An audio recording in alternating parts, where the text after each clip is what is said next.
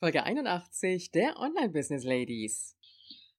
Das ist für Solopreneure genauso wichtig wie für große Unternehmen. Willkommen bei den Online Business Ladies, der Podcast für den erfolgreichen Aufbau deines Online-Business als Female Solopreneur mit Kompetenz, Herz und Leidenschaft. Erfahre, wie du dich und deine Expertise erfolgreich online bringst. Und hier ist deine Gastgeberin, mal pur und mal mit Gästen. Ulrike Giller.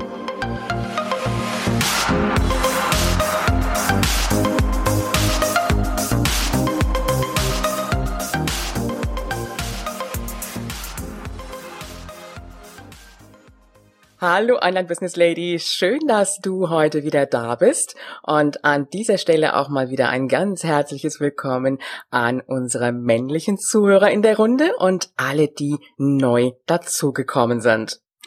Mein heutiger Interviewgast sagt, konzentriere dich im Marketing auf das Wesentliche und das Wirksame, so sparst du Zeit und Geld. Sie nennt es die Espresso-Strategie.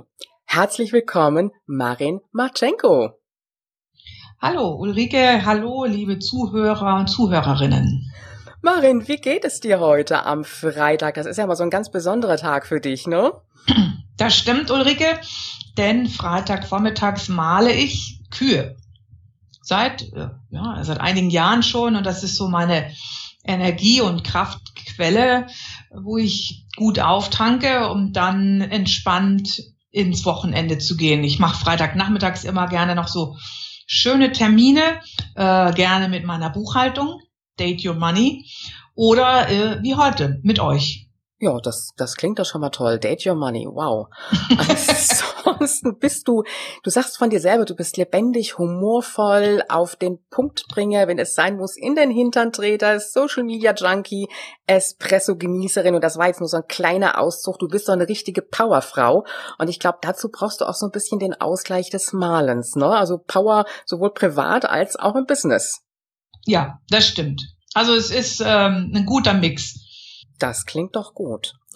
Ja, jetzt hast du dich mal selbstständig gemacht und äh, ich sag mal dein Werdegang, ich fasse das mal so ganz kurz zusammen. Du hast BWL und Organisationspsychologie studiert und heute bist du freiberufliche Marketingberaterin für Solopreneure und Startups. Wie kam es dazu, dass du gesagt hast, ich möchte jetzt selbstständig werden, selbstständig durchstarten? Das war eher zufällig, muss ich gestehen. Ich war ähm, nach meinem Studium, habe ich erst, äh, ich habe dann sehr schnell meine Kinder bekommen beim Ausland und bin dann nach der Rückkehr äh, eingestiegen in der Agentur, war dort fünf Jahre.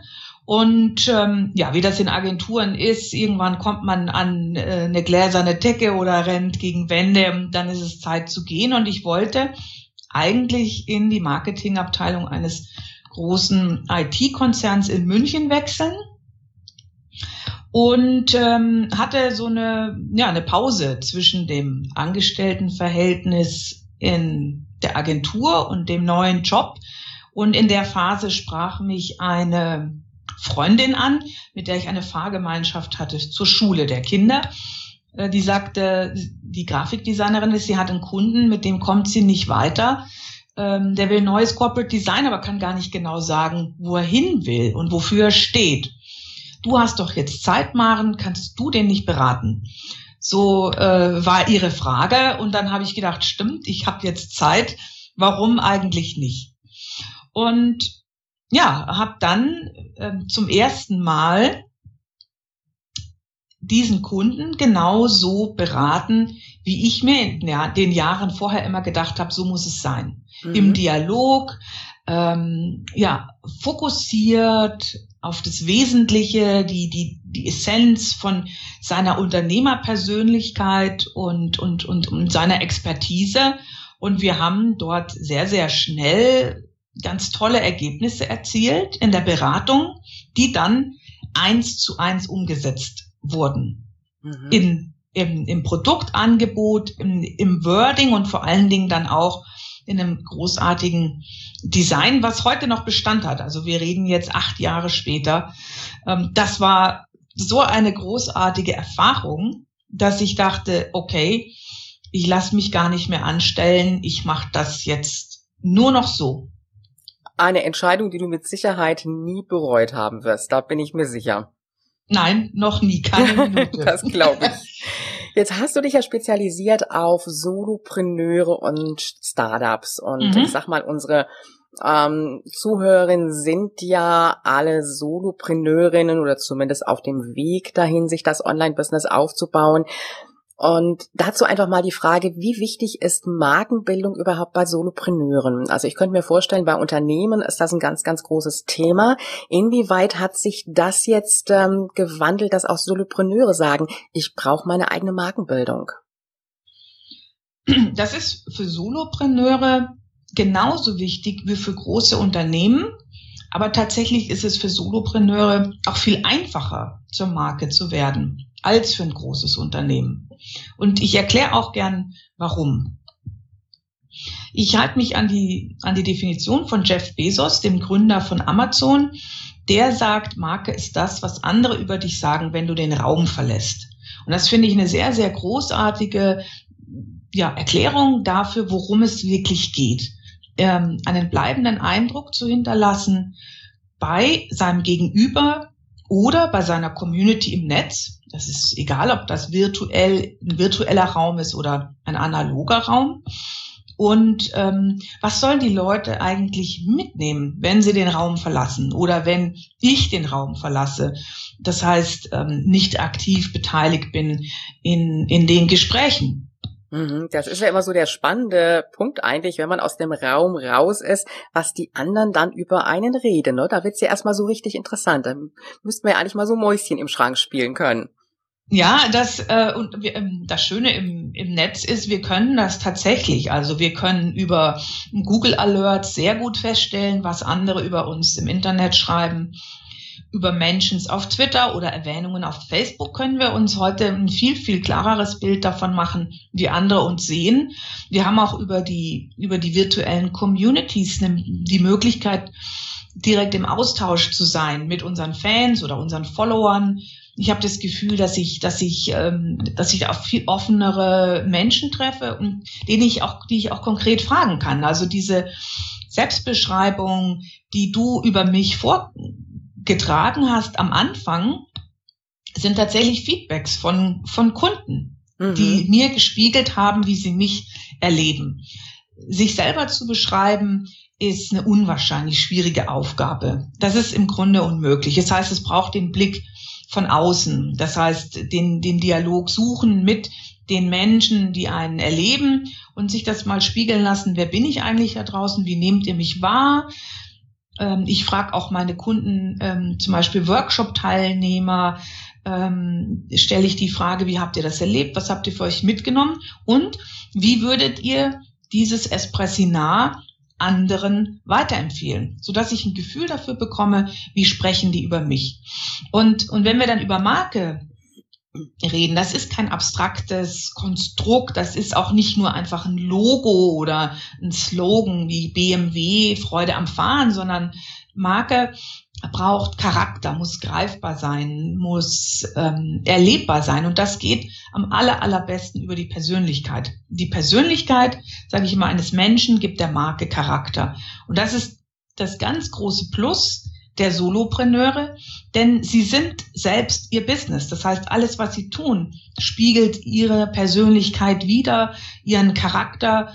Und das lässt sich viel besser transportieren, als zum Beispiel sich zu überlegen, wie kann ich jetzt so eine Marke wie BMW oder Vodafone oder Coca-Cola mit, mit, mit diesem Persönlichkeit aufladen. Das mhm. ist äh, im Grunde eine, eine, eine, eine wahnsinnig teure Aufgabe für diese Konzerne, für diese Markenkonzerne. Und, und Solopreneure haben das ganze Rüstzeug im Grunde schon immer dabei. Das klingt jetzt erstmal gut. Trotzdem ist es ganz, ganz viel. Und ich würde sagen, wir sortieren das jetzt erstmal so ein bisschen in die Anfänge. Es ist ja im Grunde genommen so, Solopreneure haben ja meistens gar nicht die Möglichkeit, viel Geld auch in ihr Marketing zu investieren. Das heißt, sie fangen ja auch immer erstmal ganz, ganz klein an. Und du arbeitest ja mit der sogenannten Espresso-Strategie. Und ja. sollen wir das mal so ein bisschen aufdröseln? Ich fange mhm. jetzt mit meinem Business an. Was sind so die ersten Schritte, die ich machen sollte, um mich selber einfach zu einer Marke auch werden zu lassen, mein Branding zu schaffen? Genau, also damit, damit andere irgendwann tatsächlich über einen selber das erzählen, was man sich auch in seinem Kopf vorgestellt hat, fängt man die erfolgreiche Markenbildung immer bei einem selbst an. Das heißt, ich stelle meinen Kunden die Frage, und die Fragen kann sich jeder natürlich selber auch stellen, ist, äh, wer bin ich da draußen? Was sind meine Stärken? Was sind Stärken, die Kunden besonders stark wahrnehmen? die ihnen besonders wichtig sind in der Zusammenarbeit oder wenn sie das in dem in das Online-Produkt kaufen, ähm, was, was, was kommt da besonders zur Geltung? Was sind sowohl Eigenschaften und Stärken, die mich besonders vom Wettbewerb abheben? Wo mache ich mich unterscheidbar? Wo, wo, wo werde ich besonders greifbar oder unvergesslich? Mhm. Was können und, jetzt ähm, Zuhörerinnen machen, die noch keine Kunden haben, die komplett am Anfang sind?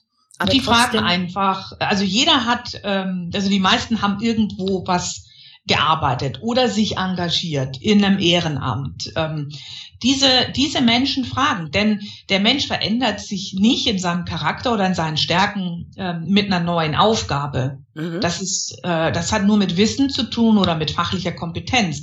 Aber die Persönlichkeit, die spiegelt sich ähm, auch wieder, wenn man ähm, im Angestelltenverhältnis war oder ähm, wenn man sich in einem Ehrenamt engagiert hat da mal nachzufragen. Mhm. Oder im Netzwerk, ähm, wenn man schon Facebook-Freunde hat. Ich habe auf Xing mal meine ganzen Business-Kontakte gefragt, welche drei Eigenschaften verbinden sie mit mir? Völlig offen gefragt und habe das Ganze aggregiert. Es war wahnsinnig spannend. Also diese Möglichkeit nutzen. Ich äh, rate immer so ein bisschen davon ab, Familie und Freunde zu fragen, weil die doch oft noch mal einen anderen Blick auf einen selber haben, gerade Familie ist oft sehr viel kritischer oder durch persönliches Erleben behaftet. Das, das führt nicht unbedingt zu, zu aussagekräftigen Ergebnissen, die man dann auf sein Business übertragen kann. Mhm, das stimmt. Aber ja. so in seinem, ich sag mal so in seinem weiteren Umfeld, äh, wo man mit Menschen in irgendeiner Form gearbeitet hat, da mal nachzufragen, ist ein super Anfang. Mhm, das ist gut. Daraus, also das ist beruhigend, wenn ich jetzt noch keine Kunden habe, dass ich dann in meinem Umfeld einfach mal schaue und mir da die Feedbacks hole. Okay, super. Und dann ist die nächste Frage, ähm, warum, warum, warum will ich das tun, was ich da tue? Was, was treibt mich an? Was, ähm, was, was motiviert mich? Was ist mir besonders wichtig? Was nervt mich eigentlich total in dem Bereich, in dem ich mein Business aufbauen will? Ähm, was, was liefern andere nicht? Mhm. Oder was begeistert mich? Ähm, sehr oft erlebe ich auch, dass Menschen das schon lange mit sich rumtragen, dieses Thema, das sie nach außen bringen möchten. Und dann hilft eine Übung, sich mal die zehn wichtigsten Ereignisse anzuschauen, die dazu geführt haben, dass man jetzt das tut, was man tut oder das mhm. tun möchte. Mhm. Was waren, was hat eigentlich dazu geführt? Und darauf zu gucken, auf die eigene Motivation, die eigenen Antreiber und die, die eigene äh, Story. Das ist ja letztlich eine Form von, von Geschichte das, da, da, da steckt schon immer ganz viel drin, auch in wie kann ich meine eigene Markengeschichte fortschreiben. Mhm. Ich greife jetzt gerade noch mal den Punkt vorher auf. Ähm, das ist im Grunde genommen so ein bisschen Marktrecherche, gucken, was machen die Wettbewerber, was mache ich selber anders und was unterscheidet mich von denen. Mhm. Und das ist ja so häufig der Gedanke bei den Solopreneuren, ja, ich bin ja mit einem Thema unterwegs, das machen noch viele andere. Und das ist ja wirklich, wie du jetzt gerade auch sagtest, eine ganz, ganz geschickte Strategie, wirklich mal zu gucken, was macht mich jetzt besonders und was stört mich ja. an dem, was die anderen machen und was könnte ich anders anders machen. Also Richtig. da schon mal also die so, so drauf zu gucken. Nicht, nicht also raus aus der aus dieser Vergleichbarkeit. Natürlich, man sagt, uh, es, da gibt's ja schon so viele, warum soll ich denn jetzt auch noch? Ähm, so meine ich das nicht, sondern ich habe damals eben gedacht, Marketingberater gibt's wie Sand am Meer. Natürlich hat die Welt nicht auf mich gewartet. Aber ich hatte schon eine sehr spezielle Vorstellung davon, was Solopreneure und kleine Unternehmen brauchen. Und das mhm. hat sich sehr unterschieden von dem, was ich erlebt habe, was Berater nach außen tragen. Und darauf habe ich mich konzentriert. Das Ganze war nämlich viel Buzzwords, viel Schlaum, Schaumschlägerei, Worthülsen. Ähm, Berater machen Kunden abhängig, weil sie sagen, du weißt gar nicht Bescheid, du brauchst mich klugen Berater, sonst kommst du im Marketing gar nicht weit. Und das hat mich tierisch genervt, weil so ist es eben nicht. Und ich hatte den Ansatz, mach dich überflüssig als Berater. Wie muss Beratung ausschauen, wo ich mich überflüssig mache? Und das ist eben durch diese Konzentration auf das Wesentliche, auf das Wirksame, so die Essenz. Und das, da kam dann auch das Bild des Espressos.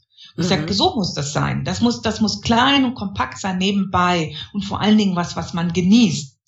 Also Espresso-Trinker, ähm, da, da, kann man mit ganz vielen Menschen sprechen. Das ist immer etwas, das wird in Kombination mit einem guten Essen äh, eingenommen oder zwischendurch bei einem Gespräch. Das ist so ein Moment des Aufatmens und Genießens und so sollte Marketing auch sein. Kein lästiges Add-on, sondern was, was ich gerne mache, mhm. was aber auch nicht mein ganzes Leben bestimmt. Also ja. mein Leben stimmt das natürlich schon, weil mich das einfach total begeistert. Aber es soll was sein, was, was was einen festen Bestandteil hat im Alltag des Unternehmerseins, des Solopreneursseins, auch im Online-Business. Und, und so über diese Herangehensweise sind diese Erkenntnisse gekommen und das habe ich nach außen transportiert.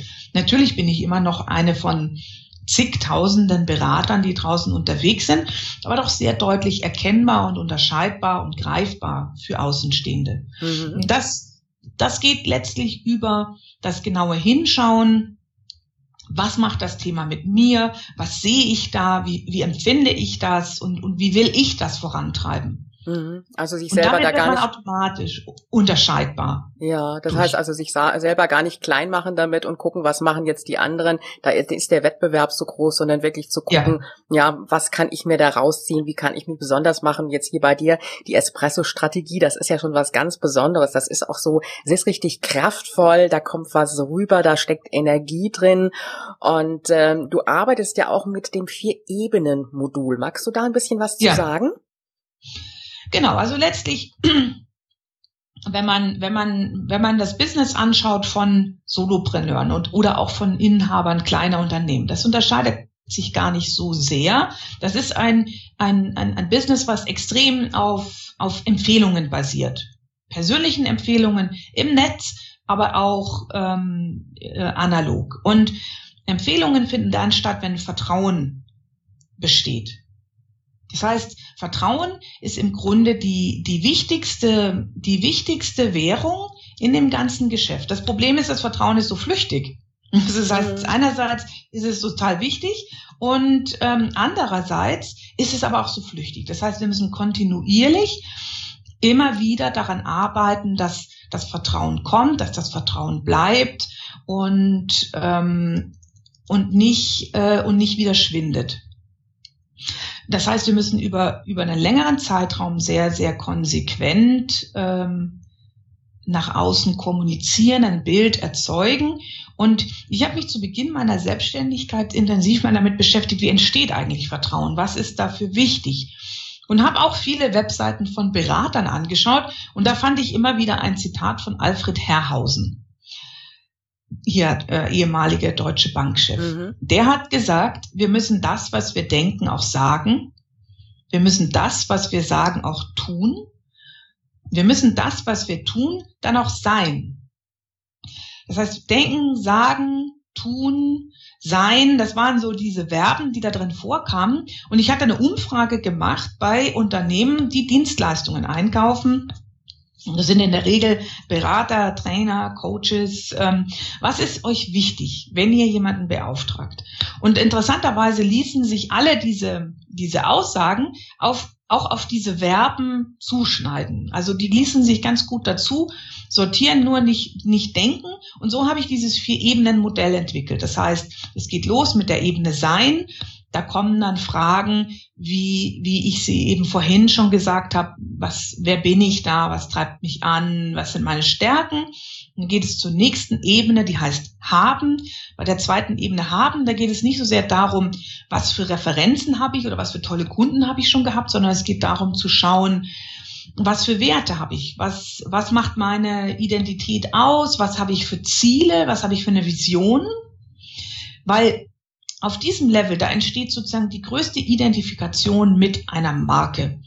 Wenn der Kunde das Gefühl hat oder der Käufer hat das Gefühl, das ist genau in die Richtung, in die ich auch möchte, dann entsteht Bindung. Und dann geht es auf der Ebene haben auch natürlich darum, was für Wunschkunden habe ich, mit wem arbeite ich gut und gerne zusammen. Und wenn man das geklärt hat, dann, ähm, dann lässt sich daraus ein Angebot ableiten und dann können wir in die nächste Ebene gehen. Das ist die Ebene Sagen. Das ist die Kommunikationsebene. Was ist mein Kundenversprechen? Wie mache, was ist meine Kernbotschaft? Vielleicht habe ich einen Slogan, wobei das kein, kein Muss ist. Ähm, was ist, äh, was sagen andere über mich? Wie sagen sie das?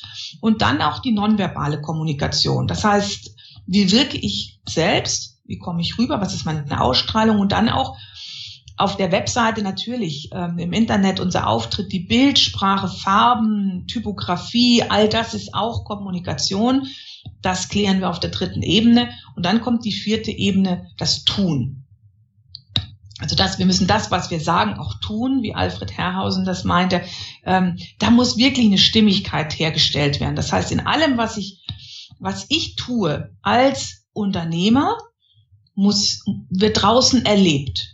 Das ist, das ist das letztlich, wo dann die Marke auch gebildet wird, in den Köpfen der anderen. Es ist nicht nur ein Spiegel der Worte, sondern auch dessen, was, äh, was wir machen.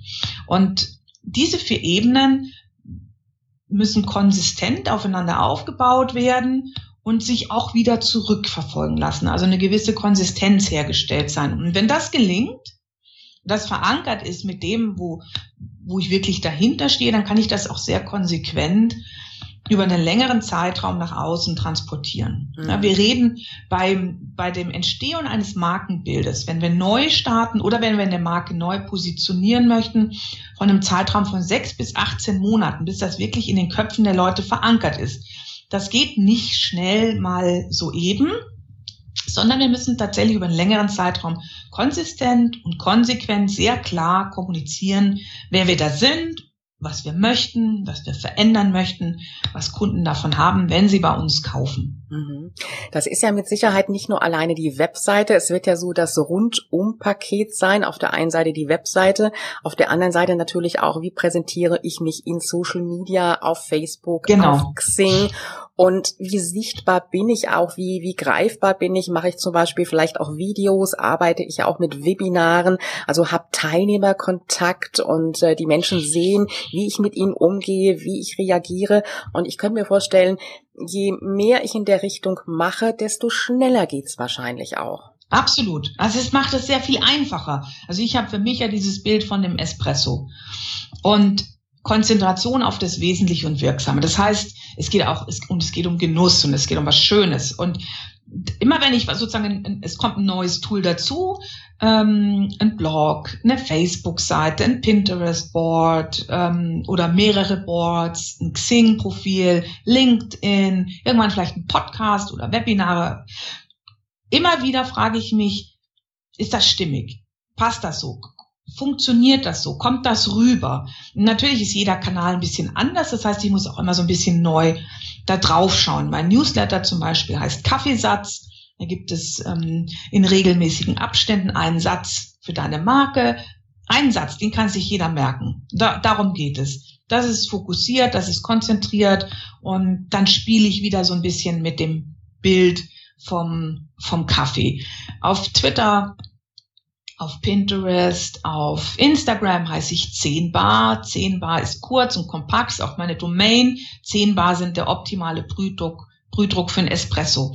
Und so schließt sich dann immer wieder der Kreis und, und das Bild verdichtet sich und trotzdem kann ich jeden Kanal individuell bespielen. Also es ist egal, wo jemand andockt bei mir wird das konsequent verfolgt. Der fühlt sich gut aufgehoben, fühlt sich verstanden und abgeholt. Und dann entsteht natürlich mit der Zeit dieses, dieses starke, dieses starke Bild. Mhm. Das heißt im Endeffekt aber auch nicht nur gucken, was ist jetzt gerade in, welchen Trend sollte ich jetzt mitmachen, sondern wirklich überlegen, passt es zu mir und passt zu meinem Business und letztendlich auch zu meinen Richtig. Klienten. Ja, genau. Das sind genau, das sind genau die drei, das sind die drei Schlüsselfragen. Mhm. Und, und alle drei sind gleichermaßen wichtig und müssen noch ein bisschen austariert werden. Das ist oft auch so ein bisschen Trial and Error. Ähm, ich habe auch mal mit Profilbildern gespielt, mal geguckt, was kommt besser an. Ähm, ich habe auch mal unterschiedliche Bilder ähm, auf unterschiedlichen Kanälen und, ähm, und man verändert sich ja selber auch. Das Business verändert sich. Wir werden immer digitaler. Ähm, ich habe mittlerweile ein, ein Online-Produkt bei mir im Angebot. Ähm, das wird künftig ausgebaut. Das ist schon nochmal eine Transformation. Und dann guck auch ich wieder neu da drauf und frage mich, wer bin ich hier? Im Vergleich auch zu den anderen. Was ist mir wirklich wichtig? Warum möchte ich das? Ich möchte, möchte mein Online-Business, weil ich möchte, dass, dass, dass jeder zu jeder Zeit an jedem Ort an seiner Marke arbeiten kann. Mhm. Und nicht, nicht nach München reisen muss, um, ähm, um mit mir in einem Raum zu sitzen, sondern das für alle jederzeit verfügbar zu machen. Und dann ist natürlich die Frage, wie muss ich das dann aufbereiten? Die Didaktik aus einem Präsenzworkshop funktioniert nur bedingt im Online-Business. Mhm. Das heißt, ich muss mir wieder neu Gedanken machen, wie vermittel ich Wissen? Was brauchen die Menschen, wenn ich nicht im Raum bin, um nachzufragen, zum Beispiel? Mhm. Das ist ja im Prinzip auch das Gute im Online-Business, dass dieses Mitwachsen so unkompliziert möglich ist. Ja, viel, viel leichter auch als einem Offline-Business, dass ich viel ja. mehr ausprobieren, experimentieren kann, was ja meistens auch gar nicht mit so viel Kosten verbunden ist. Und wenn ich merke, es funktioniert jetzt nicht, zum Beispiel der Online-Kurs ähm, ist vielleicht auch irgendwo an den Kunden vorbei, dann gucke ich einfach, dass ich das Produkt ein bisschen verwandle, ein bisschen abändere und habe jetzt nicht die großen Kosten wie im Offline-Geschäft.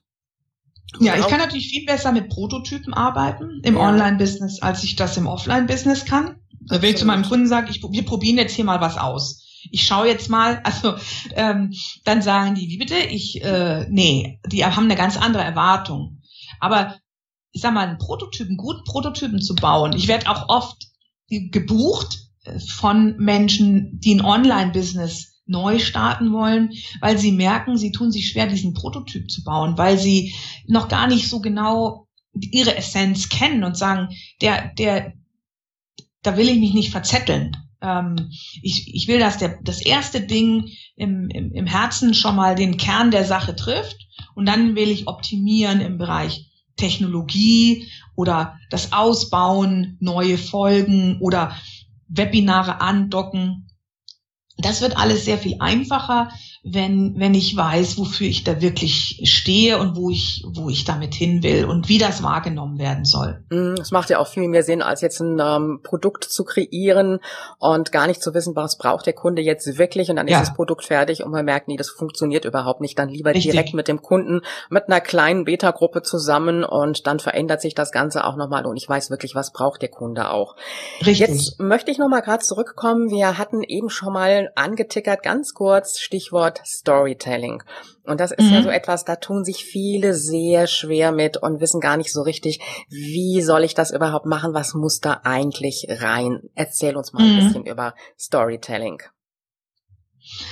Ja, das ist auch so ein Buzzword, was jetzt in aller Munde ist. Das heißt immer, ohne Storytelling kannst du äh, gar nichts mehr verkaufen.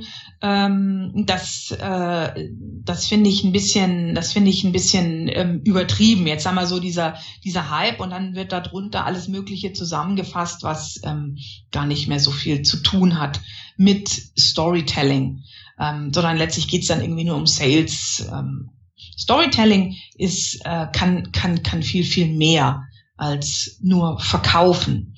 Es geht darum, dass ich sozusagen mit, mit meiner eigenen Geschichte die Leute ähm, viel besser mitnehmen kann. Und, ähm, und da kommen wir dann auch wieder zurück auf diese, diese Fragen, die ich auch schon bei dieser Sein-Ebene und Haben-Ebene äh, vorhin erzählt habe diese Motivation, wie, wie bin ich denn überhaupt dazu gekommen, dass ich da tue, was ich tue? Ähm, was treibt mich an? Äh, ein super, ein super äh, Übung, um sich mal so anzunähern, ist, ähm, ist die Frage nach dem, dem schönsten Kompliment, was man für seine Arbeit bekommen hat. Was war das? Mhm. Und, ähm, und, und da, da, daran macht sich schon ganz viel fest. Da merkt man selber, schönste Komplimente, an die man sich erinnert, ähm, haben immer zu tun mit einem Feedback zu etwas, was man wahnsinnig gerne gemacht hat und wofür man sehr viel Wertschätzung erfahren hat. Und in dem Moment hat man auch unmittelbar die Person vor Augen, die einem dieses Kompliment gegeben hat. Und das ist im Grunde schon eine erste kleine Geschichte. Ich habe äh, bei mir jetzt äh, eine, mittlerweile eine Komplimente-Box angelegt, eine haptische und eine virtuelle, je nachdem, wie das Kompliment eintrifft. Und da sammle ich das.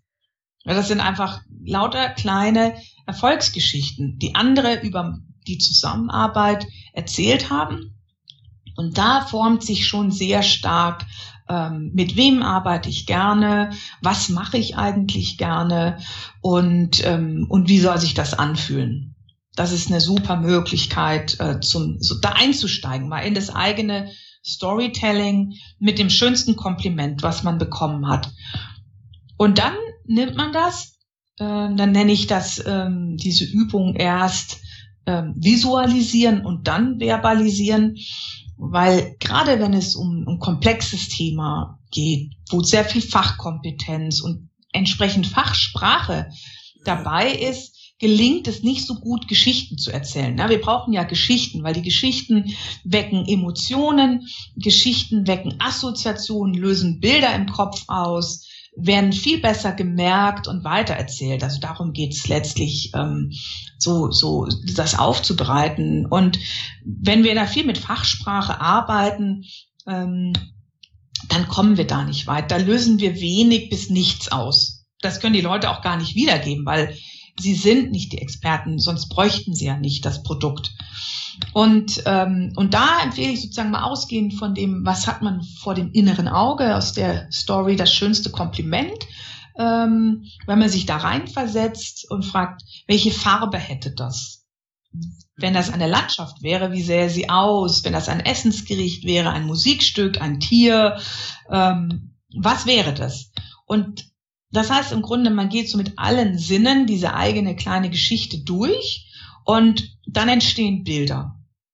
Und dann kann man da neu drauf gucken und, und, und, und stellt dann fest, ah, okay, das ist doch sehr stark, ähm, das ist eine, ein tolles Bild, ähm, mit dem kann ich weiterarbeiten.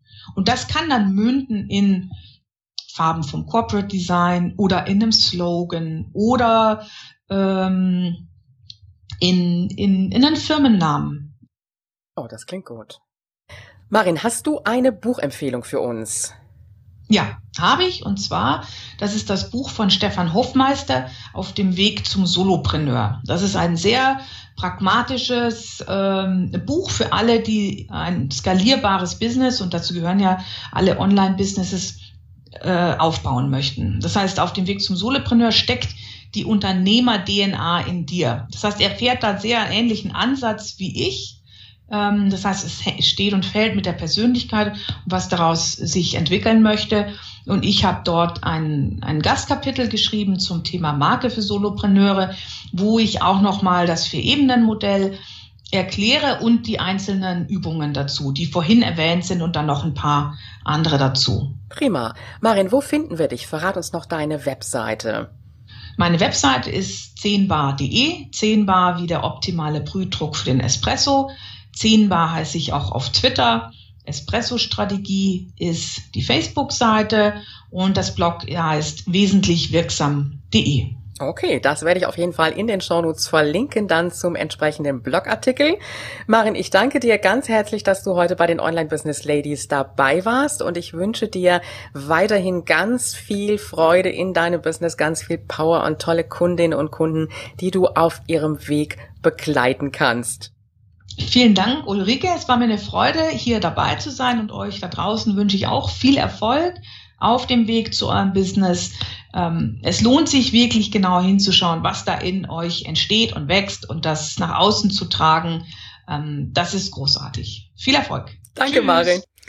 Liebe Online-Business-Ladies, diese Woche hat ja noch ein Schmankerl für dich, denn wir haben noch ein Samstagsinterview.